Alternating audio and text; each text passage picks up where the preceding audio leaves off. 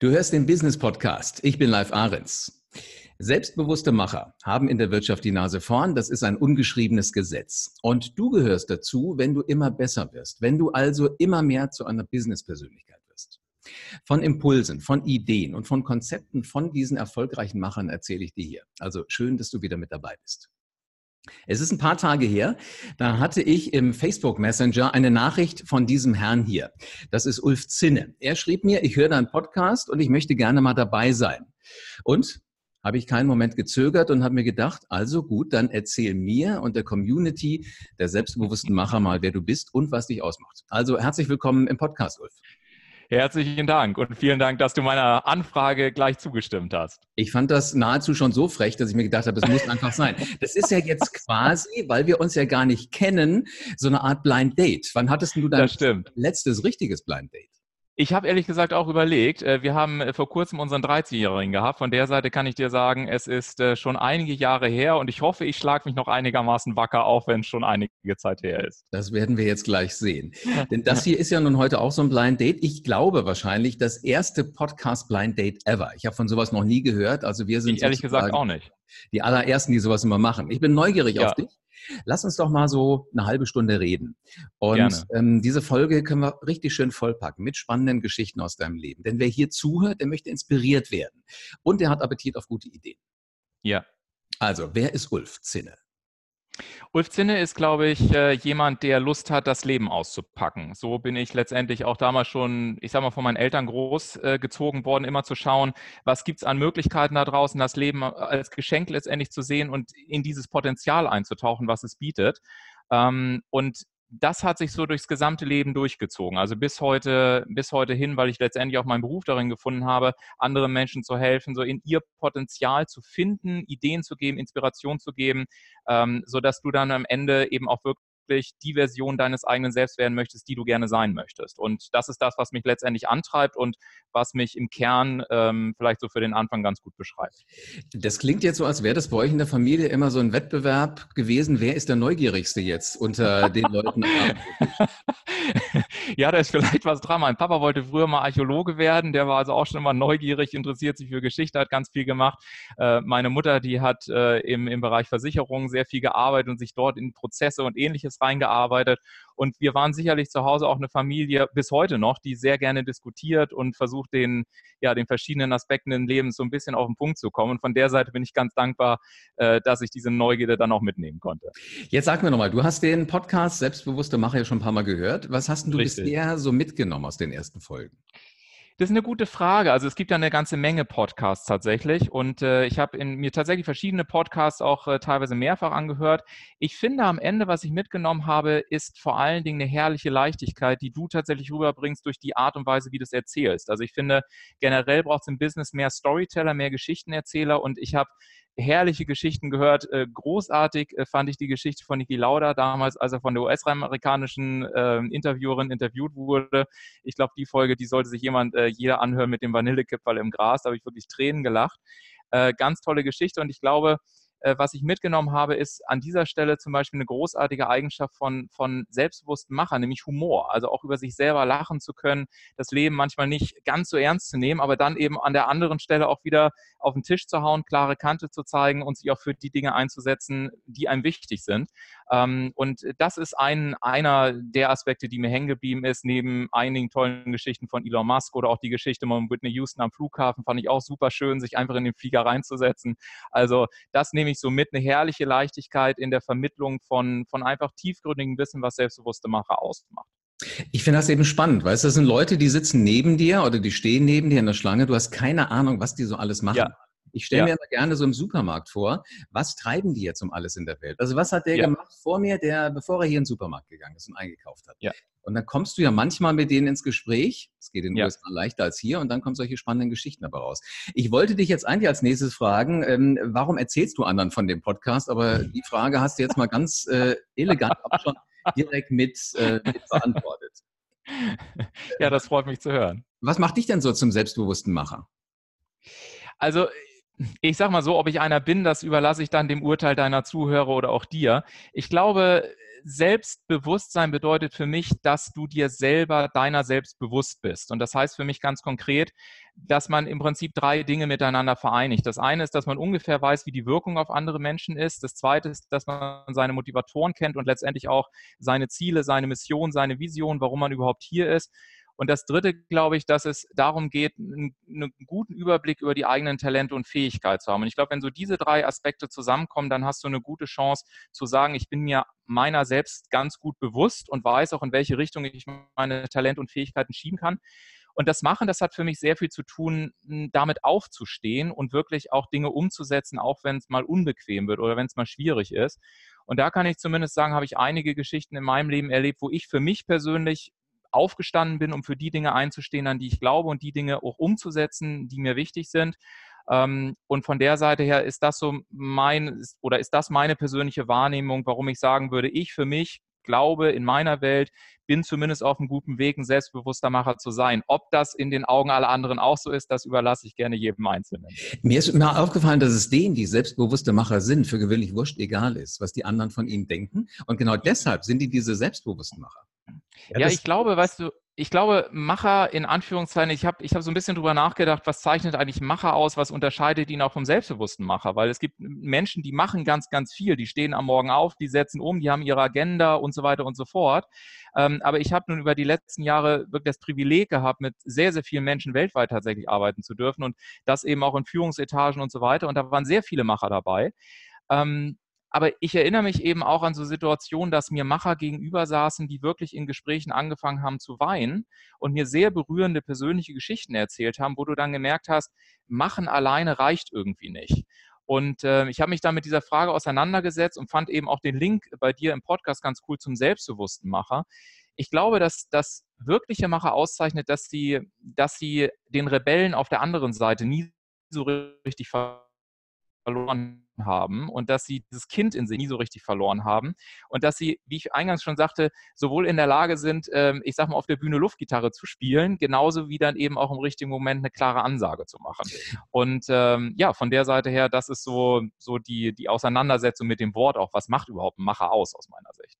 Für mich ist dieses Wort entstanden aus dem Selbst und aus dem Bewussten. Also für viele Menschen heißt ja selbstbewusst, das sind so immer die, weil sie drängeln sich vor. Die drängeln ja. sich kurz vor der Baustelle in die, in die Spur rein, die weitergeht die drängen sich am Supermarkt direkt rein. Wenn, wenn man dieses Wort mal auseinander nimmt, ich finde, dann entwickelt das so seine, seine volle Wirkung. Du hast es ja. selbst und du hast es bewusst. Also du bist genau. dir bewusst, was du selbst bist, was du kannst. Richtig. Ich nehme an, das sind genau diese Leute, von denen du auch gerade gesprochen hast, die dann halt zur Not auch mal äh, Tränen in den Augen haben. War das eher, waren das eher Tränen der Rührung oder waren das eher Tränen der Frustration? Also das war tatsächlich, das waren schon Tränen der Verzweiflung, muss ich dir ganz ehrlich sagen. Also das war für mich auch ein, ich glaube, es gibt manchmal so, so Momente im Leben, wo du entweder selber mit dir selber in den Kontakt kommst oder auch mit Menschen in Kontakt gehst. In diesem Falle warst du mit einem anderen Menschen. Und ähm, ich war eigentlich ehrlich gesagt auf einem Akquisegespräch, weil ich einen neuen Mandanten gewinnen wollte. Ähm, und wir kamen ins Gespräch und es geht ja auch sehr in die Tiefe dann an einigen Stellen. Äh, warum klappt Wachstum nicht? Äh, wieso kommst du nicht auf das nächste Level? Und äh, irgendwann äh, kamen wir auch auf familiäre Themen und dann ja, stellte sich einfach raus, dass in dem Fall ein Vertriebsleiter zwar ganz reich war, also auch wirtschaftlich reich, aber extrem unerfüllt im Innern. Ähm, und die Geschichte ist äh, sehr kurz gesagt, sein fünfjähriger Sohn hatte Geburtstag vor einigen Tagen damals. Und er wusste, er war so in, diesen, in, diesem, in dieser Arbeit letztendlich gefangen, in diesem isolierten nur Gas geben und machen, ähm, dass er letztendlich letztendlich überhaupt gar keine Ahnung mehr hatte, was seinen fünfjährigen Sohn wirklich interessiert. Und er hat dann aus lauter Verzweiflung äh, ihm einen 100-Markschein damals, also oder einen 100-Euro-Schein ähm, geschenkt. Und das hat ihn einfach wirklich extrem mitgenommen. Und äh, das war für mich damals eben auch so ein Moment, wo ich gesagt habe, hier läuft irgendwas ganz krass verkehrt. Und wir müssen uns eben auch Gedanken machen, wie ich ja, ein System kreieren kann oder wie man Leuten helfen kann, auf der einen Seite eben eine wirtschaftliche Erfüllung zu finden oder auch die Vertriebsziele zu erreichen und auf der anderen Seite aber auch wirklich eine coole persönliche Erfüllung zu haben, äh, um letztendlich die Entscheidung, die sie treffen, dann auch erfolgreich zum Ende zu führen. Also äh, ich muss fast schlucken jetzt gerade eben, weil ich glaube, das ist eine Situation, die du häufiger hast, dass du halt einfach ja. mit Kohle versuchst, kannst du alles regeln. Ich fände es ja. jetzt interessant, diesen Menschen mal zu fragen, wie geht es denn mit Mitarbeitern? Wenn du dir da auch nicht mehr weiterzuhelfen weißt, gibt es denn auch mal eben noch ja. mal ein Fuffi extra oder bist du dann noch sensibel genug als Macher, dass du das hinkriegst? Damit wir es ein bisschen besser einordnen können, wie du auch an solche Geschichten ja. rankommst. Erzähl mir, Ulf, äh, was machst du, was sonst keiner macht? Was mache ich, was sonst keiner macht? Ähm, was ich tue, ist, ich, ähm, ich nutze meine Fähigkeit, mich sehr schnell in Menschen einloggen zu können. Was mich interessiert, ist vor allen Dingen die Story hinter den Menschen und was sie wirklich antreibt. Ähm, ich persönlich bin niemand, der großen Spaß daran hat, Tools und Techniken zu vermitteln, was du ja in sehr, sehr vielen Workshops und Seminaren heute auch alles noch erfährst, sondern mir geht es eher darum, die Persönlichkeit des Menschen mit dem zu verbinden, wofür Kunden am Ende des Tages Geld bezahlen. Und daraus entstehen für mich Sparringspartner, die bereit sind, auch mit dir in den Ring zu steigen, die bereit sind, mit dir ein auch anstrengendes, intensives Gespräch zu führen. Und das ist eigentlich das, was ich tue. Ich glaube, was mich unterscheidet, ist auch von vielen anderen Beratern, Trainern, Coaches und so weiter, ich habe keine Angst vor dem Nein. Ich habe keine Angst davor, irgendwo rauszufliegen. Ich habe keine Angst davor, ein Mandat nicht zu bekommen. Ähm, mir geht es tatsächlich darum, diese, diese wenige Zeit, die wir letztendlich haben, so aufzubauen, dass die Leute ihre Entscheidung finishen und dass sie am Ende letztendlich das tun, ähm, was sie wirklich erfüllt und damit letztendlich auch wirtschaftlich erfolgreich sind. Also das ist so ein Begriff, den habe ich auch ein bisschen gehört. Ich habe mich natürlich auf dieses Blind Date vorbereitet, weil wir ja nicht ganz ja. vorbereitet da irgendwo reingehen. Entscheidungsfinisher ist ein Wort, das habe ich vorher noch nie gehört. Also ich kann genau. natürlich den Duden nicht auswendig, aber ähm, ist das da schon drin oder ist das was ganz Neues, was du entwickelt hast? Also es ist tatsächlich etwas, was ich neu entwickelt habe. Es ist auch äh, momentan in der, in der Prüfung äh, als Wortmarke angemeldet zu werden. Insofern findest du es auch noch nicht im Duden. Ähm, wir haben einfach festgestellt, ähm, so als ich die letzten Jahre mal auseinandergebröselt habe und geguckt habe, was ist es eigentlich am Ende des Tages, ähm, worauf es ankommt, dann kommt es in der heutigen Zeit ja nicht mehr darauf an, ähm, dass die Leute mehr Tools und mehr Wissen brauchen. Wir sind voll mit Wissen, wir sind voll mit Tools, wir sind voll mit Techniken, wir wissen ohne Ende. Die meisten Leute haben tatsächlich das Problem, dass sie an einer Stelle im Leben feststecken und sagen, ich will auf das nächste Level kommen, aber irgendwie kriege ich es nicht hin. Und wie kann, also wie, wie kann ich das machen? Äh, wie kann ich noch erfolgreicher werden? Wie komme ich da durch? Und das ist tatsächlich etwas, ähm, ja, dem ich mir verschreibe beschrieben habe, Leuten dabei zu helfen, diese Entscheidung zu finishen. Und als ich das für mich herauskristallisiert hatte, war letztendlich auch der Entscheidungsfinisher geboren. Und das ist das, was dahinter steckt. Also vielleicht, wer weiß, finden es in zwei, drei Jahren noch im Duden. Ist das äh, so eine Idee? Also manchmal reicht ja so ein, so ein leichtes Mal Schubsen. Ja. Dann gibt es vielleicht andere, die brauchen mal so diesen sprichwörtlichen Tritt in den Allerwertesten. Äh, ja. Wie findest du raus, wer jetzt was braucht? Weil jetzt sind da draußen wahrscheinlich selbstbewusste Macher, die sagen, genau so eine, so eine Idee brauche ich mal. Ich habe ja. dann Mitarbeiter, ich weiß nicht, schubsen oder treten. Also im ja. Sinne treten. Ähm, ja. Woran erkenne ich das? Also äh, das sind zwei Ebenen für mich. Das eine ist die Frage bezüglich des Mitarbeiters, das andere ist generell die Frage, wie näher ich mich solchen Prozessen an. Die erste Frage zu beantworten, es so einfach es auch ist, ich muss mich tatsächlich erstmal mit meinen Mitarbeitern beschäftigen. Also wenn ich zum Beispiel mit Führungskräften arbeite und sage, was ist der Traum dieses Mitarbeiters, können mir das die meisten der Führungskräfte nicht beantworten dazu muss man wissen, Führung ist für mich eine Dienstleistung und auch ein Privileg. Das ist keine Auszeichnung, sondern das ist für mich eine Dienstleistung am Menschen. Und primäres Ziel einer Führungskraft ist es für mich, einem Mitarbeiter dabei zu helfen, zur nächstbesseren Version seines eigenen Selbst zu werden und ihm dabei zu helfen, seine Träume zu erfüllen. Daraus kreiert sich am Ende für mich auch Loyalität. Das ist für mich der eine Aspekt, äh, der ganz wichtig ist, um herauszufinden, was, was diesem Mitarbeiter auch fehlt. Also ob er, ob er eher einen sanften, eine sanfte Hilfestellung braucht oder äh, ob es eben auch eine, mal eine deutliche Ansage braucht. Und das andere ist ähm, tatsächlich zu sagen, Wachstum am Ende oder da durch irgendeinen Prozess durchzubrechen, ist letztendlich ein Prozess. Ich muss erst wissen, wo steht jemand, dann muss ich wissen, wo will er hin, dann muss ich mir angucken, was fehlt und dann muss ich sagen, okay, kommt er in die Umsetzung oder nicht. Und je nachdem, an welcher Stelle er im Prozess hakt, also ob er Unklarheit hat über seine aktuelle Situation, sein Zielbild, seine Lücke oder eben sein Handlungsimpuls, muss ich dann die entsprechenden Impulse zünden. Das ist am Ende tatsächlich auch eine sehr individuelle Arbeit. Was schätzt du ein? Wie viel geht der Wirtschaft verloren, weil Menschen zu sehr oder zu lange solche Entscheidungen von links nach rechts wenden? Also nicht einfach mal sagen, ich probiere es halt. Ja, also ich kann, ich kann dir sagen, ähm, tatsächlich ist es so, ähm, das ist ein Einzelfall, sage ich gleich dazu. Nicht, dass äh, jetzt Leute der Meinung sind äh, Zuhörer von einem Podcast, das ist die Regel. Aber ich habe wirklich Projekte gehabt, wo äh, Vertriebsmitarbeiter beispielsweise nach sechs Monaten 400 Prozent mehr Umsatz gefahren haben, weil sie eine Entscheidung getroffen haben äh, und die zum Ende gebracht haben, die sie, äh, die sie jahrelang nicht getroffen haben. Äh, ich habe einen, einen ähm, anderen Vertriebler vor einiger Zeit coachen dürfen, äh, der hat der hing immer in dieser Entscheidung fest, dass er sich nicht getraut hat, in Preisgesprächen wirklich komplett durchzuzünden. Äh, wir haben eine halbe Stunde miteinander gearbeitet. Ähm, seine Zahlen sind definitiv um gut 30 Prozent nach oben gegangen.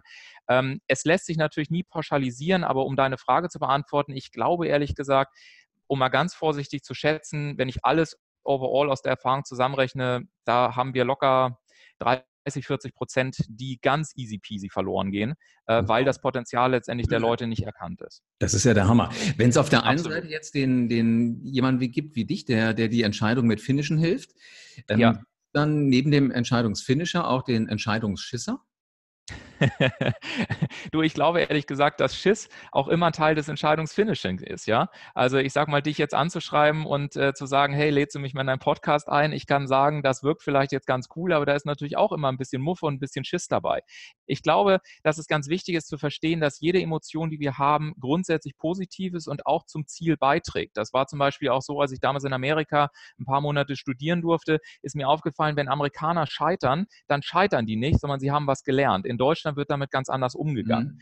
Mhm, und äh, von der Seite her empfinde ich eher so eine Energie, zum Beispiel Nervosität oder Schiss haben und ähnliches, eher als Antriebskraft wieder dahinter zu gucken und zu sagen, okay, was will mir diese Energie oder was will mir diese Emotion jetzt gerade sagen? Und das Gefährliche ist einfach, wenn ich stehen bleibe und glaube, ich bin meine Emotion. Aber in Wirklichkeit erlebe ich gerade eine Emotion und mit dieser Emotion gilt es umzugehen. Und wenn ich diesen Prozess weiterführe, dann komme ich da auch relativ schnell durch. Oder wenn ich einen guten Coach habe oder wenn ich eine gute Führungskraft habe, dann habe ich vielleicht auch jemanden, der mir da durchhilft äh, und dann geht das in aller Regel auch einen Schritt weiter. Das, was ich so beobachte, wenn ich mit äh, selbstbewussten Machern zu tun habe, ist ja auch immer diese Frage, dass sie so drei Phasen der Persönlichkeitsentwicklung haben. Das eine ist das Kind vor der Schule, dann ist es diese ja. gesamte Ausbildungsphase ab dem ersten genau. Spieltag bis zum, Absolut. was immer du halt machst, und dann der ganze ja. Rest. Ja. Egal in welcher Zeit du nachschaust, man hat immer Vorbilder. Also erstens ja. die Eltern, dann vielleicht Freunde, Kumpels, der Fußballtrainer bei Jungs, die Ballettdame äh, bei, bei Mädchen, wer auch immer. Ähm, und dann am Schluss kann man sie ja aussuchen aus dem gesamten Bereich. Wer, wer sind deine Vorbilder oder wer ist dein Vorbild, falls es da so ein einziges gibt? Jetzt hängt die Verbindung gerade. Oh, jetzt sehe ich dich wieder. Die Frage bitte nochmal, den letzten Teil deiner Frage. Wer, wer ist dein Vorbild, so es ein Vorbild für dich gibt? ja, genau, soweit es vor allem mich eins gibt. Kennst du von früher noch, lieber live aus der Schule, diese Poesiealben, wo wir immer reinschreiben mussten, meine Lieblingsband und so weiter? In allen äh, vier so Liebe drin stecken, klappst du die Dinger. Ja, genau, genau. Dieses Feld blieb bei mir tatsächlich immer leer, weil ich nie eine Lieblingsband hatte. Ich, also ich sag dir, ich habe nicht dieses Vorbild. Äh, ich lasse mich von Menschen, oder ich versuche mich einfach jeden Menschen oder jeden Tag von Menschen inspirieren zu lassen, die für den jeweiligen Moment, für den Tag mein Vorbild werden. Äh, heute Morgen kann ich dir sagen, ich habe äh, seit, äh, seit vielen Jahren äh, habe ich einen, äh, einen guten Bekannten, der seit 30 Jahren auf der Straße lebt und ich habe ihn heute Morgen tatsächlich nach langer Zeit mal wieder gesehen und der ist für heute mal wieder mein Vorbild geworden, um mit, ja, einfach, weil er mir heute Morgen eine kurze Geschichte erzählt hat, um auf eine bestimmte Art und Weise auch auf das Leben wieder drauf zu schauen.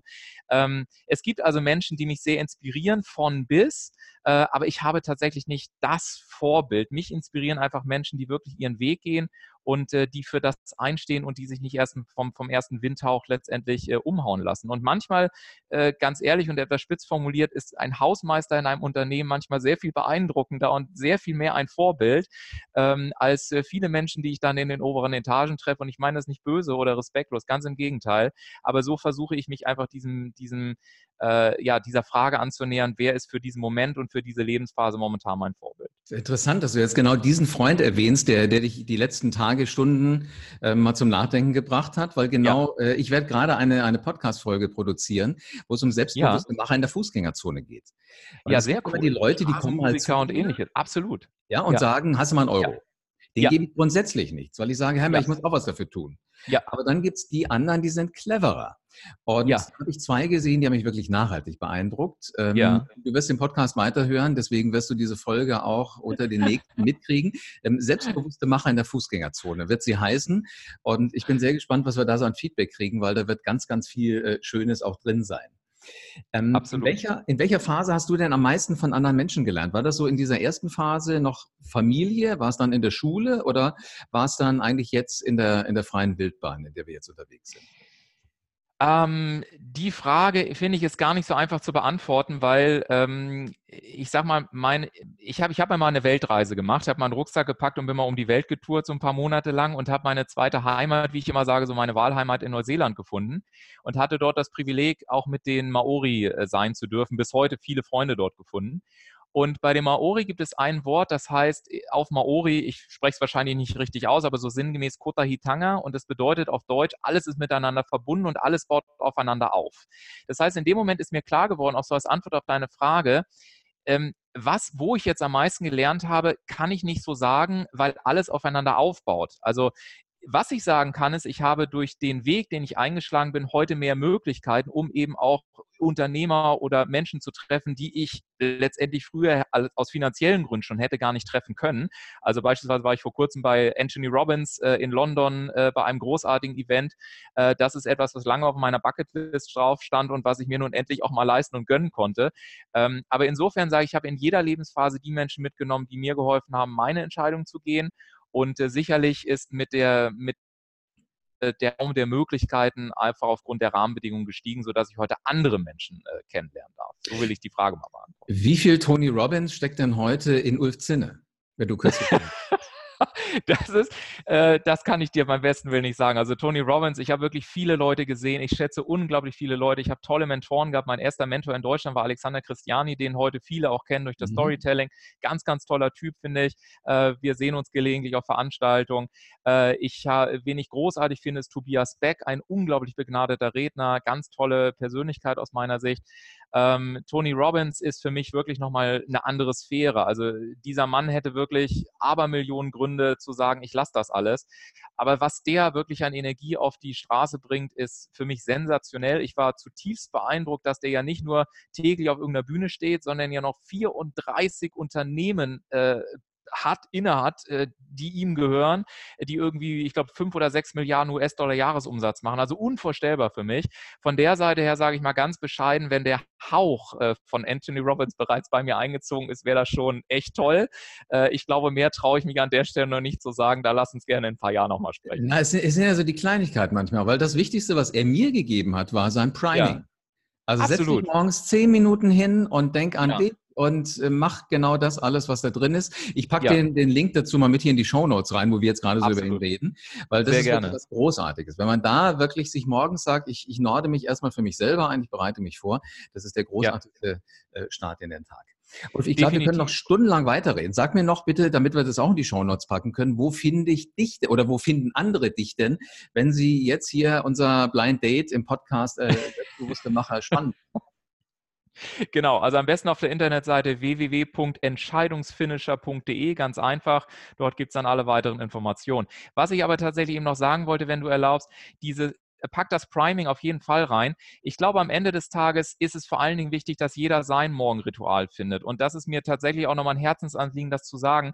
Ich persönlich habe seit Jahren ein Morgenritual, weil es auch in meinem Leben wirklich Phasen gab, in denen es mir nicht besonders dolle ging. Und ich erzähle das heute nicht überall, aber wenn ich mich wohlfühle mit Menschen, dann teile ich die Geschichte gerne. Ich hatte so mit Mitte 20 eine Phase, in der es mir echt nicht besonders gut ging und ich habe teilweise am Morgen mehrere Stunden gebraucht, um mich aus dem Bett herauszuquälen und dann irgendwie so zur Arbeit zu schleppen. Es war so keine besonders angenehme Erfahrung. Und in in dieser Zeit habe ich wirklich begriffen, wenn du deinen Tag ähm, meistern willst, dann ist es absolut entscheidend, dass du die ersten Minuten deines Tages meisterst und dass du ein ganz klares Morgenritual hast.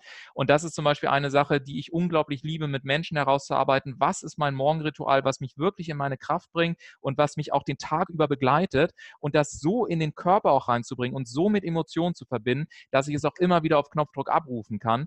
Ähm, das ist tatsächlich eine extrem wichtige Sache. Und ja, das, äh, das Priming von, von, von Tony Robbins, das ist tatsächlich auch eine coole Übung, besonders wenn man sie dann teilweise mit mehreren tausend Leuten an meiner Veranstaltung macht. Oh, das kann ich mir bestens vorstellen. Ulf, ich danke dir. Das war unser Blind Date. Sehr. Ich interessant. Ich hoffe, dass das nicht das letzte war. Ich hoffe, dass es nicht. Entscheidungsfinisher gibt, die genau ja. wie du sagen, komm, ich, ich schreibe mal. Ähm, Im Moment muss ich noch sagen, ähm, ihr da draußen, ihr selbstbewusst macht, ihr müsst mich finden. Wir werden das aber systematisieren demnächst auch auf einer Homepage oder ich packe hier auch noch einen Link mit rein, wo ihr Kontakt aufnehmen könnt. Also ich mache mich jetzt auf die Suche und scanne die Welt nach spannenden Menschen wie nach Ulf Zinner aus Hamburg. Dankeschön. Wird garantiert weitere Blind, Blind Dates geben mit selbstbewussten Machern. Ähm, wenn dir dieser Podcast gefallen hat, sei so gut, abonniere ihn und bewerte ihn auch gerne gut, denn dann habe ich die Chance, noch mehr Menschen da draußen mit den Geschichten aus der Welt der selbstbewussten Macher zu helfen und dann wird die Community der selbstbewussten Macher immer, immer größer.